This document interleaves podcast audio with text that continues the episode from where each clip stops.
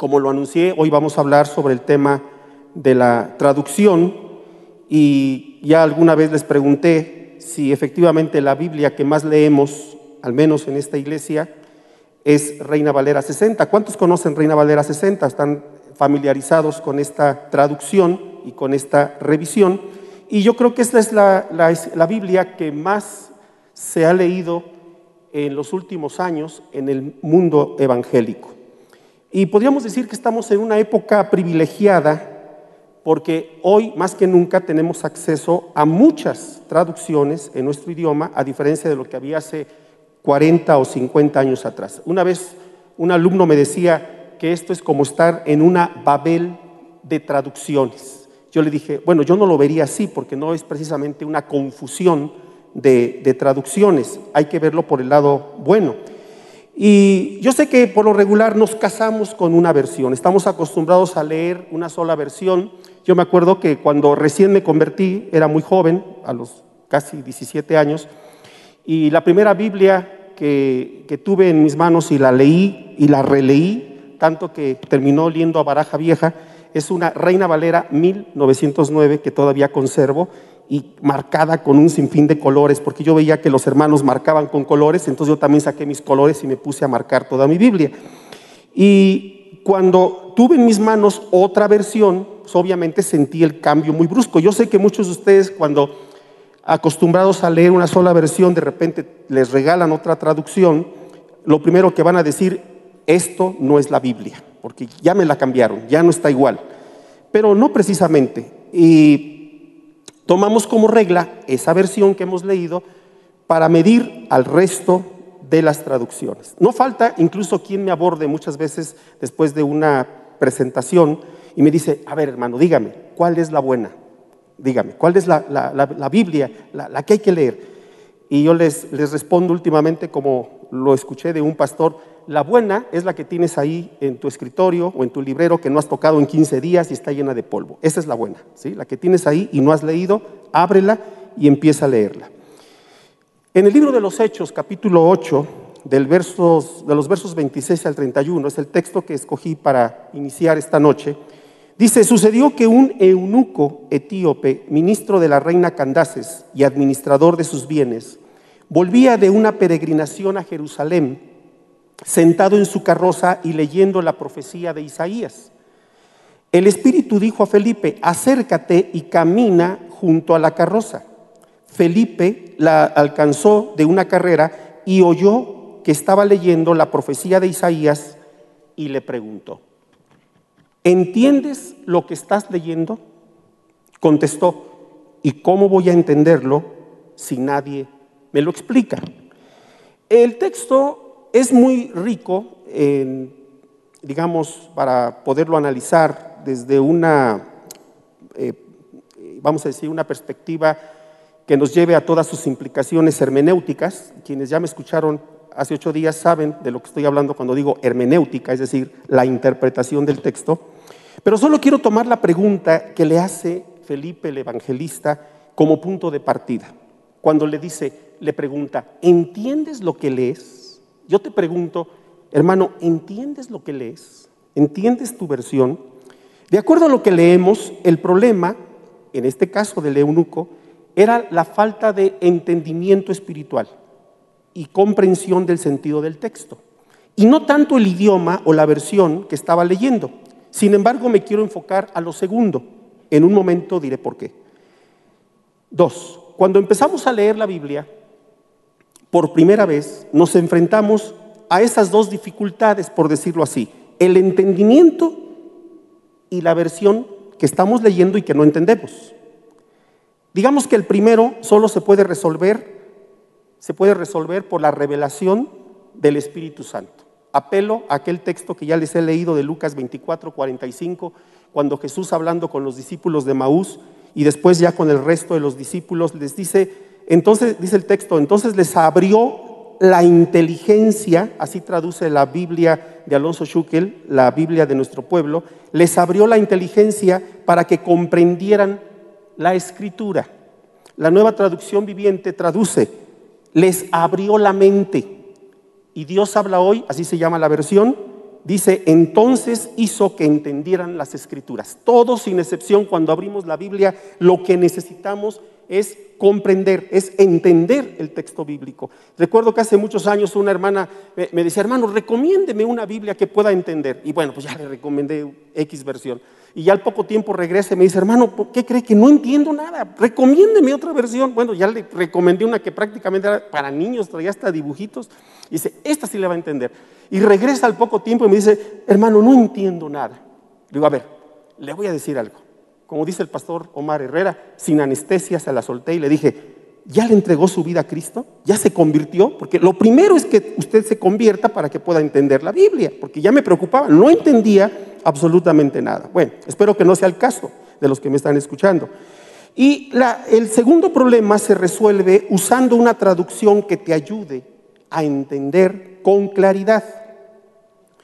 Por eso te pregunto, actualizando la pregunta que Felipe le hizo al eunuco, ¿entiendes lo, lo que lees? Y lo voy a decir de esta manera. ¿Entiendes la que lees, la que estás leyendo? Aquí sería oportuno preguntarnos, tal vez, qué versión o qué traducción estaba leyendo el eunuco. ¿Sí? ¿Qué Biblia iba leyendo? A mí me gusta iniciar con una pregunta cuando tengo la oportunidad de dar la, la materia, historia del texto, es decir, la historia de cómo se escribió la Biblia, que por cierto ese es el tema del libro que estoy ofreciendo y gracias a los hermanos que ya lo adquirieron, les agradezco mucho, yo espero que lo disfruten y que después de leerlo tengan más dudas de las que tenían antes, porque si tienen más dudas después quiere decir que se cumplió el propósito del libro. Y entonces me, me gusta hacer esta pregunta, que por cierto la hago en el libro, ¿qué Biblia leyó Jesús? Yo no sé si alguna vez te has preguntado qué Biblia leyó Jesús. Bueno, aquí la pregunta es, ¿qué Biblia estaba leyendo el eunuco, el etíope? Bueno, Lucas, que es el autor del libro de los Hechos y del Evangelio, de su Evangelio, ambos los escribió en griego, y eso ya lo expliqué en una de las presentaciones. Y el texto que estaba leyendo el eunuco, por la referencia que tiene, es Isaías 53, la profecía que habla del sacrificio de nuestro Señor Jesucristo. Bueno, si el texto de, de Hechos lo pudiéramos leer en griego, vamos a identificar que ese, pasaje de las escrituras de Isaías está tomado de la versión que se conoce como versión septuaginta o versión de los 70 a la que ya me he referido. Cuando digo versión septuaginta o versión de los 70, me estoy refiriendo a la versión o a la primera traducción de la Biblia, la primera y la más antigua traducción que se hizo del texto bíblico, nada más el Antiguo Testamento que se empezó a traducir entre el siglo III y II antes de Cristo. Quiere decir que en la época de Jesús, todos los judíos que pensaban en griego y hablaban en griego leían esa traducción, la versión de los 70. Por eso Lucas la usa y el texto que pone ahí está tomado de la Septuaginta. ¿Cómo lo sabemos? Bueno, porque podemos ir hoy a una edición impresa y corroborar que efectivamente ese es el texto que Lucas usó. No citó el texto hebreo. ¿Y cómo saber entonces qué es lo que estaba leyendo el etíope, porque eso es lo que hizo Lucas. Pero ¿qué estaba leyendo el etíope? Bueno, en ese tiempo solo existían las escrituras en hebreo, en griego y versiones orales en arameo. Así que no había mucho de dónde escoger. Y los que leían en griego eran los judíos de cultura griega, los llamados judíos helénicos, o bien los prosélitos, que eran los que se convertían al judaísmo, o los piadosos, como Cornelio el centurión, que simpatizaban con la fe judía, oraban al Dios de Israel, pero no se convertían a la fe judía, y ellos también, que eran de cultura griega, pues leían esa versión. El texto que acabamos de leer no nos aclara si el eunuco era un judío helénico, si era un prosélito o si era un piadoso. Eso es lo de menos. Pero sí sabemos que Felipe era de cultura griega y sí se entendía muy bien con los de su cultura. ¿Cómo lo sabemos? Bueno, porque ustedes recordarán que en el libro de los Hechos, capítulo 6, se nos narra uno de los primeros conflictos que tuvo la iglesia primitiva, ¿se acuerdan? Y que en ese momento eh, dice que había un, problema entre las viudas hebreas y las viudas griegas. No vayan a leer mal, no dice las viudas hebreas, esas son otras, ¿no? Y entonces y uno se pregunta, ¿quiénes eran esas viudas eh, eh, este, hebreas y griegas? Ah, pues las griegas eran las judías las viudas judías de cultura helénica. Y por eso los apóstoles dijeron, bueno, vamos a convocar a la iglesia y escojar a siete varones para que ellos atiendan este asunto de la repartición, porque se estaban quejando, no, es que a ellas les reparten más, ya a nosotros menos, y nos, y, nos, y nos hacen a un lado. Y entonces sabiamente escogieron a siete varones, que siempre los hemos identificado como los primeros diáconos, aunque el texto no dice que eran diáconos, pero bueno, vamos a dejarlo así. Pero todos los siete tienen nombres griegos, Esteban, Felipe, Prócoro, Nicanor, Timón, Parmenas y Nicolás. Si alguien le andaba buscando nombre a su hijo, a su nieto, a su sobrino, pues ahí hay dónde escoger, ¿verdad? Todos son de origen griego. Quiere decir que Felipe era un judío de cultura helénica, que leía la Septuaginta, que hablaba muy bien el griego. Así tenemos a un judío helénico predicándole a un prosélito, o tal vez judío helénico, al, al eunuco, en su propio idioma con una versión que ambos podían conocer. Qué interesante, ¿no? Y que eso nos registra eh, eh, Lucas.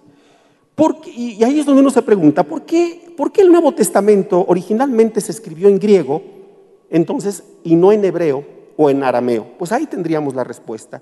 Porque quienes escribieron el Nuevo Testamento, que en su mayor parte eran judíos, excepto Lucas, que era de origen gentil, ellos querían comunicar el Evangelio a todo el mundo porque en ese momento el, griego era la lengua universal.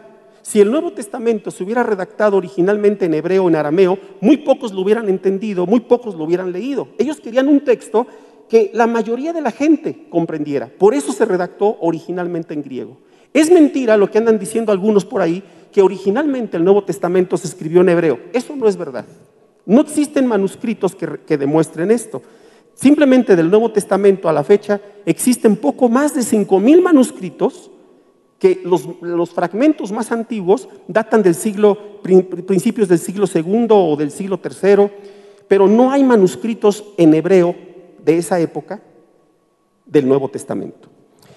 Eh, el cristianismo es un fenómeno de traducción, como lo dice un autor, Julio Trébole, y me gusta esta expresión, fenómeno de traducción, porque fueron los cristianos los que empezaron a traducir la Biblia. Fíjate, en, la, en el segundo siglo después de Cristo, además de la Septuaginta, ya hay otras tres versiones en griego. Está la versión de Símaco, de Aquila, de Teodosión, que vienen después de las de, de la 70 y ya las están leyendo no solo los judíos, sino también los cristianos. Para el, el, el año 200 después de Cristo, la Biblia ya se tradujo al latín. Para el año 500, la Biblia ya se tradujo a 13 idiomas. Para el 900 en 17 idiomas. En el año 1400 ya está en 28 idiomas. para el año 1800 en 60 idiomas. Para el, año 1900 en 500 idiomas. Claro, total o parcialmente. Y para 1950 la Biblia se había traducido alrededor de mil idiomas. En una estadística que saqué del 2015 de la Wycliffe Global Alliance, dice lo siguiente. En el mundo hay 6.909 idiomas. Por lo menos un libro de la Biblia se ha traducido a 2.932. El Nuevo Testamento a 1.333 idiomas. Porciones a 1.045 y completa a 553. Quiere decir que la Biblia se ha traducido total o parcialmente a casi poco más de 2.500 y ya casi los 3.000. Y la semana pasada, viendo un programa de televisión, eh, eh, escuché algo que me gustó mucho, que, está haciendo las, que están haciendo las Sociedades Bíblicas Unidas y que dicen que ellos ya tienen 1.200 proyectos de traducción. Ahora, de todas estas traducciones que existen en todos estos idiomas, tal vez algunos se sorprenden y digan, ay hermano, entonces hay más, eh, que, más traducciones que la Reina Valera en español, mucho más. ¿Cuál de todas esas Biblias es la palabra de Dios. Y digo esto porque de aquí podemos sacar algunas conclusiones eh, que son muy interesantes, porque esto nos lleva a pensar que no hay versiones o traducciones inspiradas o definitivas. Digamos, hay buenas y hay malas. Cada versión es, por decirlo así, hija de su tiempo. No faltan quienes las andan desprestigiando y andan recomendando versiones perfectas e inspiradas. Y no falta el diablito que te viene a decir, no, no, esa Biblia es mala, está, está, chueca, está mal traducida. Mira, esta es la buena, ¿no? Y obviamente llevan ya ahí otra intención. En su momento, cada versión cumplió su propósito. Por ejemplo, la versión a la que me he estado refiriendo, la versión de los 70, fue la que usaron las primeras generaciones de creyentes de habla griega y, digamos duró siglos, todavía hasta el siglo V después de Cristo, es la Biblia que más se está usando y se está leyendo. Y, y, quiero aclarar que no fue tarea fácil trasladar palabras de origen hebreo, semítico, a una lengua como el griego. Como no es todavía fácil hacerlo a muchas lenguas. Hermano, el trabajo de traducción es sumamente complejo, muy difícil. Quiero citarte dos ejemplos. Hay una lengua en Guatemala el Pocomchi. Eh, eh, suena muy raro, ¿no? Pero así se llama esa lengua. Que cuando estaban los traductores haciendo su trabajo de traducción para el Nuevo Testamento, descubrieron que nuestros hermanos de esta etnia no tenían una palabra que nosotros, para nosotros equivale a, ser felices o dichosos. Cuando querían traducir el sermón del, del monte en la introducción de las en la parte de las bienaventuranzas, resulta que no tenían una palabra para felices. ¿Y cómo le vamos a hacer? Y entonces descubrieron que los de esa etnia tenían una expresión que era lo más cercano a felices y es su corazón se volvió delicioso.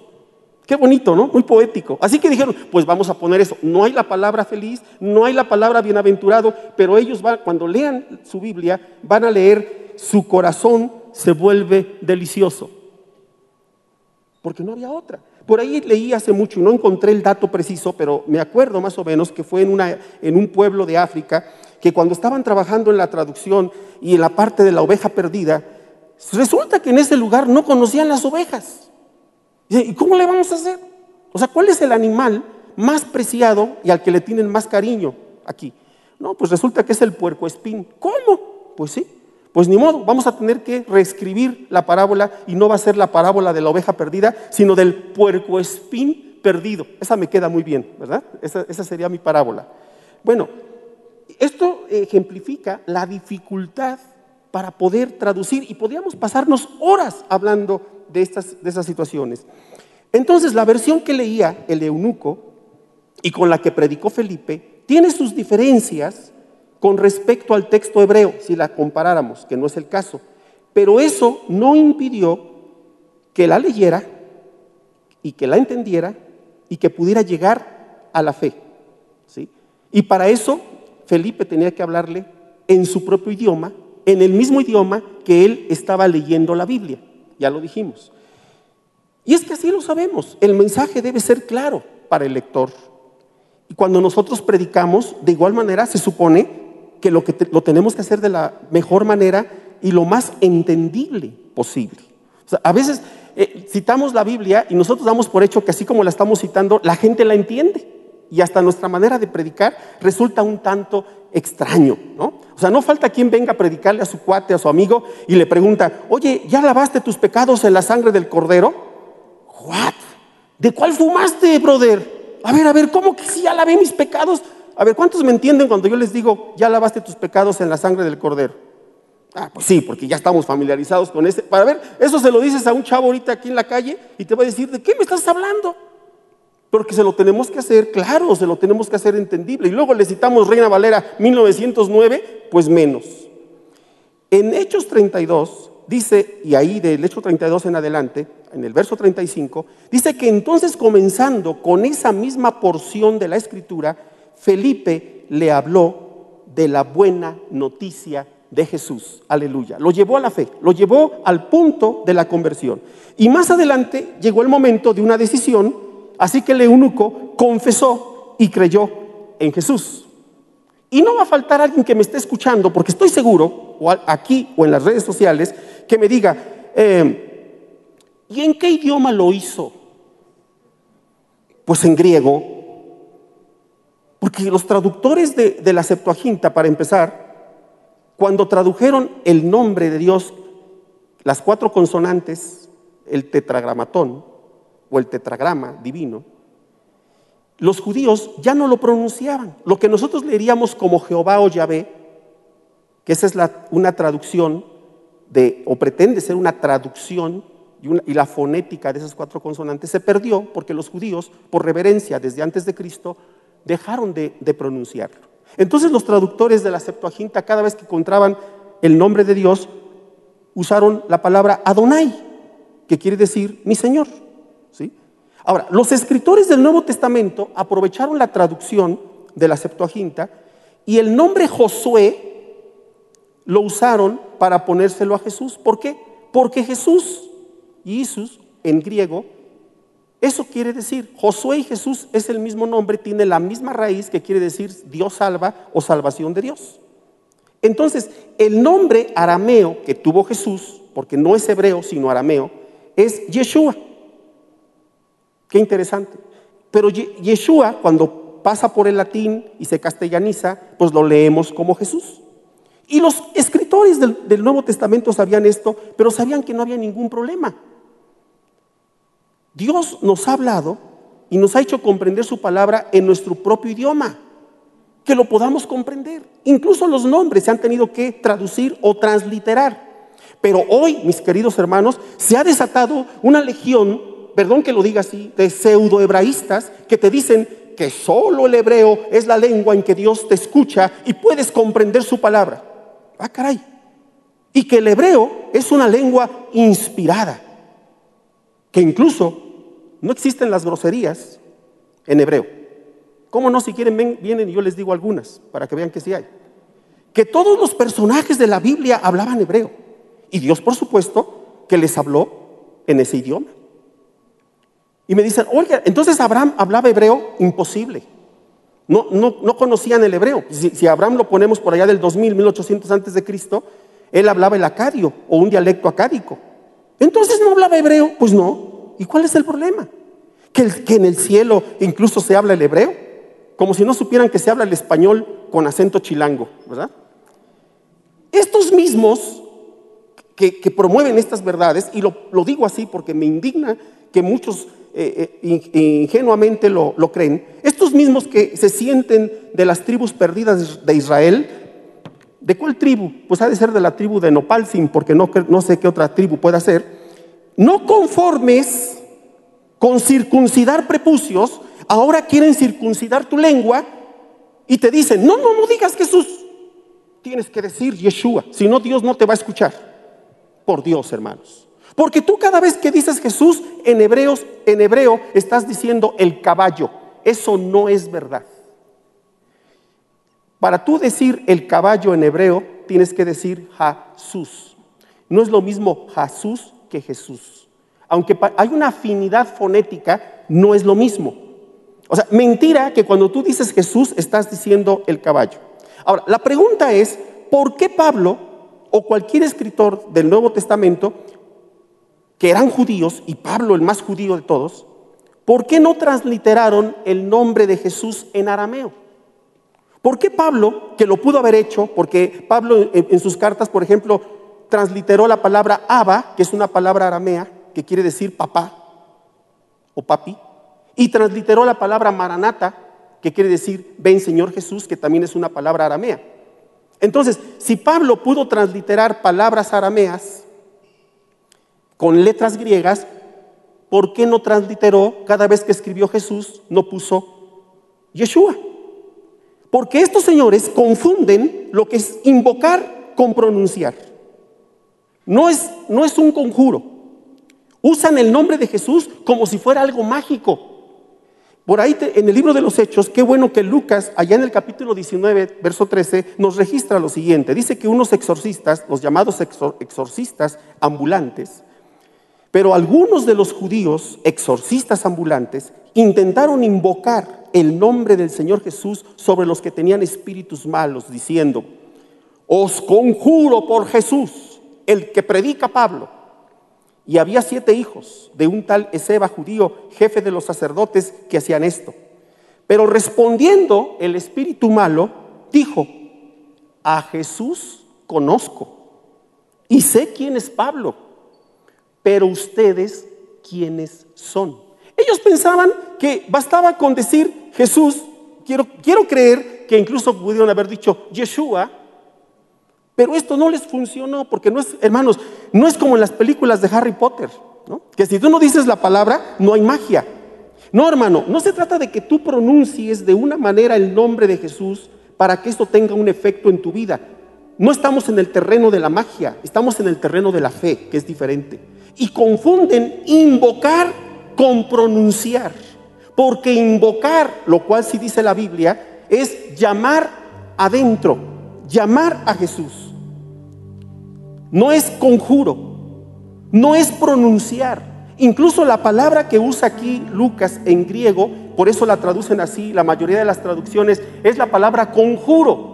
Tal pareciera que muchos, cuando te dicen, no digas Jesús, di Yeshua para que te escuche, están más bien conjurando el nombre y creen que esto tiene un efecto. No, mi querido hermano, si el diablo a alguien le tiene miedo, no es quién dice Jesús o quién dice Yeshua.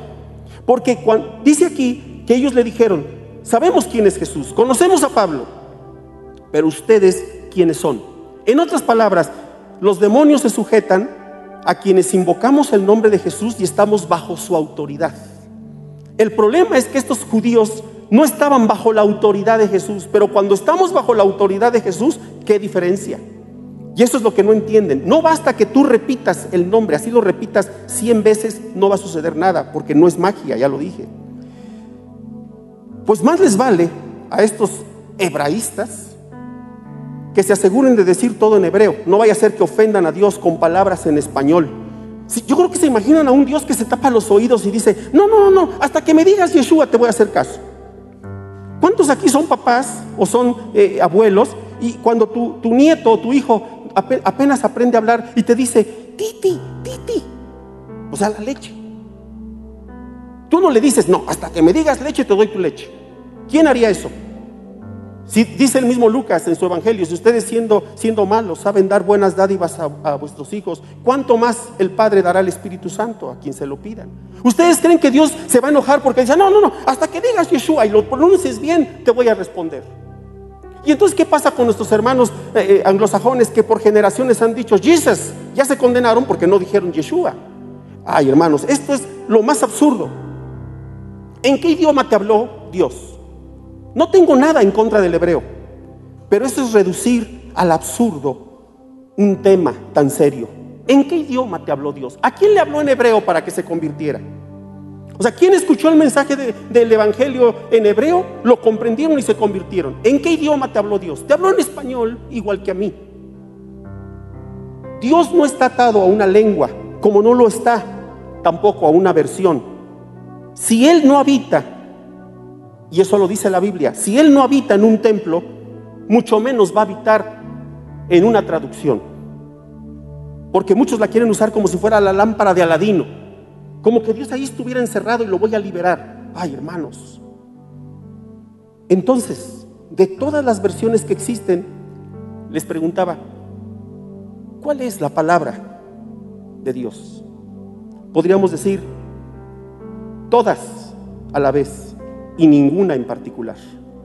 Porque desde el momento que tú dices esta, tienes que excluir a las otras.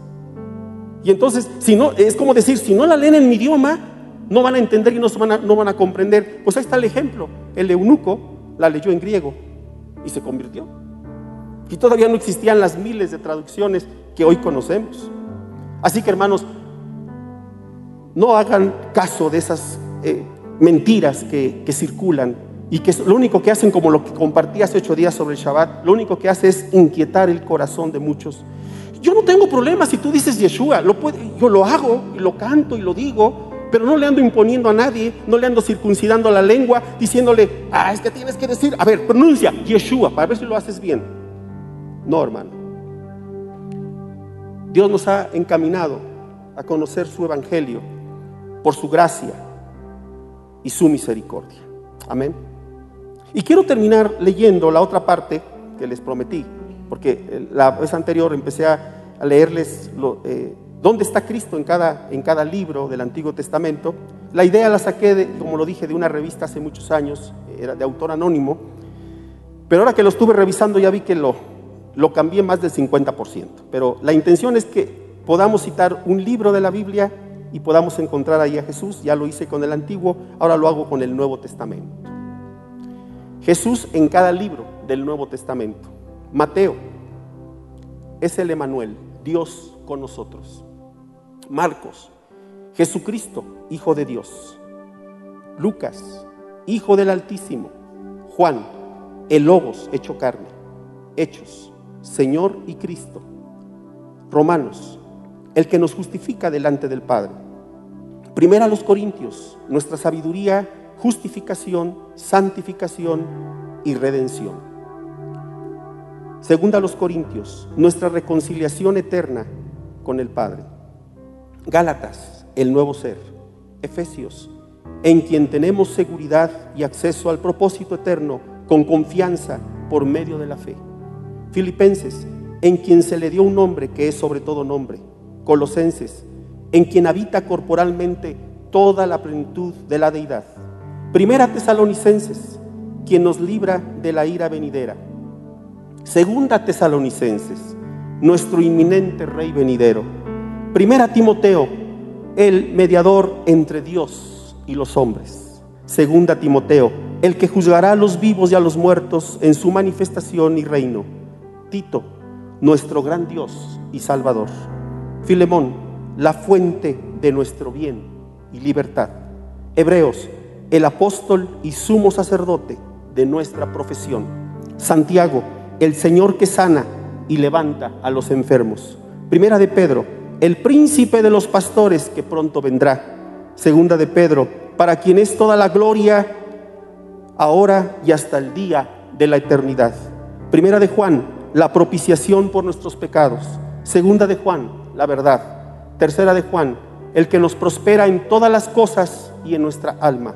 Judas, el Señor que viene con sus millares de santos. Apocalipsis, Rey de reyes y Señor de señores, el alfa y la omega, el principio y el fin, el todopoderoso. Amén. Y quisiera terminar orando, cantando. No soy, no, no soy cantor, pero hoy quiero hacerlo, quiero intentar hacerlo a capela y lo hago con todo mi corazón. Es una, es una estrofa de un canto que ustedes conocen. Gadol Elohai. Grande es nuestro Dios. Shiruki Gadol Elohai. Cantemos que nuestro Dios es grande. Kolehad Yire. Todos a una lo veremos. Kigadol Elohai. Que Dios es grande. Shem Eal Kol Shem, su nombre sobre todo nombre. Odhar Raui Lehalel, tú eres digno de ser alabado. Libi Yashir, mi corazón cantará. Kigadol, que tú eres grande, mi Dios. Gadol. A ver, no me, no me pongas el tono ahorita, sino a ver si lo puedes tomar. O ponme un tono más bajo. Gadol, Elohai. Shiruki Gadol, Elohai, Kolechat Yire, Ki Gadol, Elohai. Shem Me'al Kol Shem, Od Haraui Lehalel, Libi Yashir Ki Gadol, Elohai. Gadol Elohai, Shiruki Gadol Elohai, Kolechat Yire, Ki Gadol Elohai. Shem Me'al Kol Shem, Od Haraui Lehalel, Libi Yashir Ki Gadol Elohai. Es para reconciliarme con los que piensan que, que yo rechazo el hebreo. No. Pero yo creo que no debemos imponerle a nadie. Y estamos en la libertad de cantar en hebreo, en griego, en chino, zapoteca, en otomí, en español. Porque esa es la libertad a la que nos ha llamado nuestro Señor Jesucristo. Gracias hermanos. Dios les bendiga.